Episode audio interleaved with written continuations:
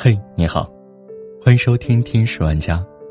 今天和你分享的文章来自公众号《新闻晨报》。类别：黑猫警长的爸爸走了，再不会有，请看下集。九月四号晚，上海美术电影制片厂著名美术片艺术家、一级导演，国际动画协会会员。中国美术家协会会员，中国动画学会理事，中国电影家协会会员，享受国务院特殊津贴待遇。动画片《黑猫警长》导演、编剧戴铁郎因病去世，享年八十九岁。戴铁郎生于一九三零年，原籍广东惠阳，生于新加坡。一九四零年回国，他在上世纪五十年代于北京电影学院毕业。进入上海美术电影制片厂，曾在三十余部美术片中担任动画设计。戴铁郎老先生为动画事业奉献了一生，更为无数人带来美好的童年回忆。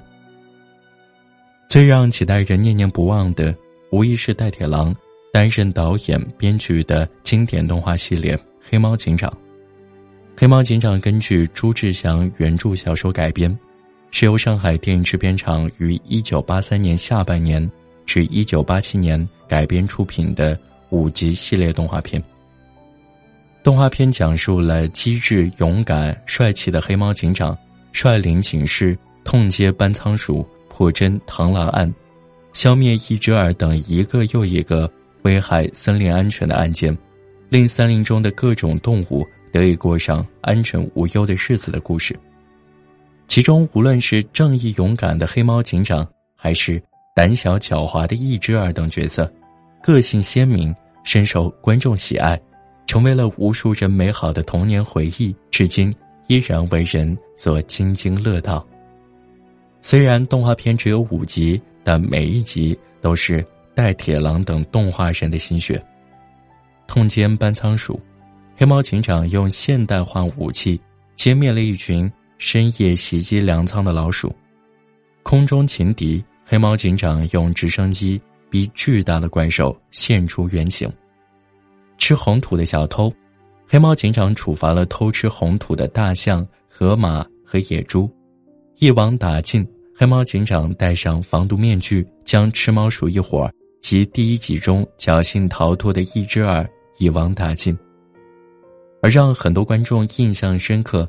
甚至被调侃为童年阴影的“吃丈夫的螳螂”一集，黑猫警长帮螳螂姑娘洗清了委屈。原来为了孩子，公螳螂早早写好遗书，请求妻子吃掉自己。这也是许多人童年对于大自然动物常识的初体验。眼睛瞪得像铜铃，射出闪电般的机灵；耳朵竖得像天线，听着一切可疑的声音。黑猫警长。森林公民向你致敬，向你致敬。熟悉的歌声一响起，黑猫警长英勇向前的身姿便会浮现在大家的脑海中，而黑猫警长抱着牺牲的白猫班长哭泣的片段，也永远是许多人心中的痛。原来守护着大家的英雄，也没有办法永远保护我们。作为一代人的童年回忆，黑猫警长从制作到播出。一共只有五集，在第五集结尾打出“请看下集”后，观众再也没等来第六集。而这部陪伴了几代人的童年、寓教于乐的优秀作品，曾获得广播电影电视部一九八六年至一九八七年优秀影片奖，其中第一部于一九八五年获首届中国儿童少年电影铜牛奖。第四集于一九八七年获首届优秀儿童少年电影尤瓦奖。其实不仅仅是黑猫警长，戴老导演的作品还有母鸡搬家、我的朋友小海豚、九色鹿。其中，我的朋友小海豚于一九八二年获得意大利国际儿童和青年电影节总统银质奖。这部得奖作品运用抒情浪漫的格调，以散文式的风格。描绘了少年水手阿波与失去母亲的小海豚的深厚情谊。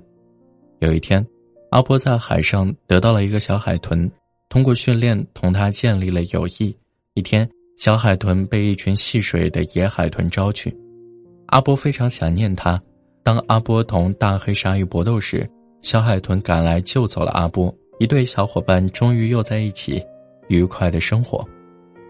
黑猫警长成功以后，戴老还接连指导了《森林小鸟》和我《警犬救护队》等作品。更早时期，他也参与了《骄傲的将军》《小蝌蚪找妈妈》《牧童》《草原英雄》《小姐妹》等的制作。戴铁郎老先生能创作出这么多受孩子欢迎的动画电影，是因为他始终在思考孩子们需要什么，一生都在为孩子们创作。直到八十多岁，他依然笔耕不辍，书桌上放着画的画、教案等等。喜欢孩子，经常跟孩子玩在一起的戴老发现，孩子们追求的东西就是真善美。他希望跟上这个时代的节奏，继续为孩子们服务。在被采访的时候，曾说过：“创作就是生命的动力。”我很忙，每天都在创作，没有停下过。外面的世界是有限的，我的世界却是无限的。握着自己已经收藏了二十多年的黑猫警长模型，他也曾说过：“这是一个好时代，好到让我常常遗憾，要是再年轻一点就好了。”从今以后，我们可能会遗憾。又痛失一位为动画事业奉献一生的老艺术家，但我们也会由衷感谢，谢谢戴铁郎老先生带来的纯真美好。戴老，一路走好。好了，这就是今天的节目，感谢您的收听，我们下期再见。